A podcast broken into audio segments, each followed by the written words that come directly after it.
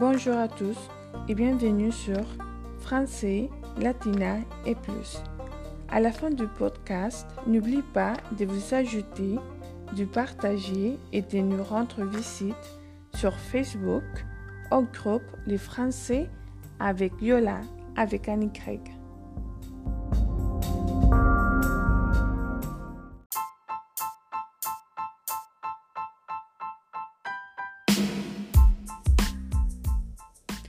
Aujourd'hui, nous continuons à lire la page 124, chapitre 9 du livre de Lise. Non, avait-elle lâché d'une voix dont elle ne pouvait pas contenir la colère. Ces choses-là, comme tous les appels, on n'en a jamais discuté, mais comme l'aurons-nous fait? Tu n'as jamais abordé le sujet. Je ne savais pas comment t'en parler. Après, j'ai rencontré, enfin, quand j'ai connu Jenny, j'ai commencé à me sentir différent, comme s'il me restait encore un espoir. Tu comprends? Quoi? avait répondu Sylvia, en plein cauchemar. C'est quoi ton espoir? De retrouver la foi? Non, avait-il murmuré en secouant la tête. L'espoir de, croire en quelque chose de différent. Les trois sonneries métalliques du micro-ondes les avaient fait se sauter. Le signal digital affichait bon appétit. D'abord, surpris par les bruits, il s'était regardé, puis étant retombé dans un silence embarrassé.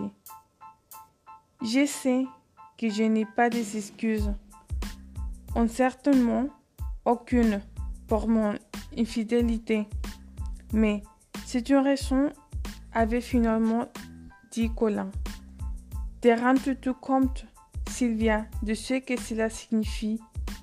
De consacrer toute sa vie à la foi et de s'apercevoir soudain qu'il n'y a plus rien. Oh oui, je sais, avait rétorqué Sylvia, essayant de conserver son calme. Je comprends parfaitement ce que tu ressens, ayant consacré presque 40 ans de ma vie à ta foi. J'ai tout abandonné pour t'aider dans ce que tu pensais. Alors, être ton sacerdoce et cela remonte à quand Je te l'ai dit, pas ton aventure, ton apostasie. Beaucoup plus longtemps, quatre ans, peut-être plus. J'ai commencé à douter à la conférence sur le communisme de Londres quand nous sommes allés voir Kim. Quatre ans et tu n'es même à jamais parlé Ne penses-tu pas que j'avais tous les mêmes le droit de savoir? Te rends-tu seulement compte des sacrifices qui m'ont demandé ta foi et ton ministère? Colin l'avait regardé comme si ces mots n'avaient aucun sens. Comment tu peux agir ainsi, Colin? Faire semblant pendant si longtemps? Je ne comprends pas. J'ai tout perdu. Elle avait soudain détesté la plainte enfantine dans sa voix et avait violemment frappé la table de la pomme. Non, tu as peut-être perdu Dieu, mais tu l'es vite remplacé par une femme qui est si jeune qu'elle pourrait être ta fille. Et tu ne sais même pas ce que ça signifie pour moi. Es-tu amoureux d'elle? Oui, je crois, avait-il dit, l'air perdu. Ah bon? Tu crois? avait-elle hurlé. Eh bien, tu feras mieux d'en être sûr, car tu es désormais libre de la voir. Elle, Dieu, même les doux. Tu peux choisir la vie d'un apostat adultère ou celle d'un moine, mais règle vite ton problème. avec les doyons, l'évêque ou je ne sais qui d'autre, car demain je vais me chercher un avocat pour le divorce. Cette nuit-là, elle avait laissé assis dans la cuisine et était montée directement prendre ses affaires. Page 126. Pour s'installer dans la chambre d'amis, les jours souvent avaient ressemblé à la guerre froide, hostile, calme, terrifiant. Elle était tellement bouleversée qu'elle n'avait même pas eu la force de téléphoner à un avocat. Une semaine plus tard, il savait aborder l'avenir. Après avoir vu les doyons et l'évêque, il avait voulu discuter avec elle de tout ce qu'il aurait à faire avant de prendre la décision définitive de quitter son ministère. Mais Sylvia n'écoutait plus et ne voulait plus rien savoir. Rien de ce que faisait Colin ne l'intéressait. Elle ne le détestait plus, mais lui pardonnerait jamais. Vivre dans les mêmes maisons était devenu une torture. Restons raisonnables, lui avait dit Colin, deux ou trois jours plus tard. Prends le temps de réfléchir et n'y pars pas sur un coup de tête. Tu n'as nulle part où aller. On doit aussi discuter de l'aspect financier. Je crois qu'il serait plus sage que tu restes encore un peu. Cependant, une semaine, jour pour jour, après leur dernière discussion, Sylvia avait décidé qu'elle ne passerait plus une seule autre nuit dans ces maisons appartenant à l'église et au pasteur que Colin avait si désespérément voulu être. Au cours de toutes leurs discussions, aucun n'avait même suggéré l'idée de répartir des zéros. Tout était fini, révolu.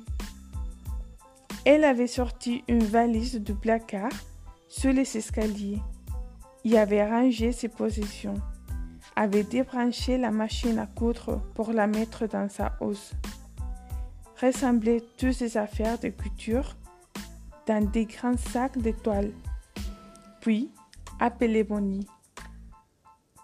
Page 127. Et le troisième jour, elle s'éleva d'entre les morts, salmodia Bonnie, apercevant Sylvia habillée et les cheveux relevés comme à l'accoutumée. Oh, je suis désolée, dit blasphème. Ce n'était pas mon intention. Pas de problème, répondit Sylvia en souriant. Mais j'ai aussi cette impression. J'ai dû passer tous ces derniers jours dans un horrible caveau. Fran, qui venait d'arriver avec une énorme boîte à gâteaux, la posa pour l'embrasser. Tout semble aller mieux. Quand on t'a ramené ici, tu t'es un vrai paquet de nerfs. Comment tu fais pour ne pas pleurer? Je te rassure, s'exclama Bonnie. Depuis, elle s'est rattrapée. Absolument, renchérit Sylvia. Depuis mon arrivée ici, c'est le premier matin où je ne pleure pas. J'ai l'impression que j'ai laissé mes problèmes derrière moi. Je me sens aussi faible qu'après une longue maladie, mais je vois déjà poindre la convalescence. Parfait, dit Fran en ouvrant la boîte.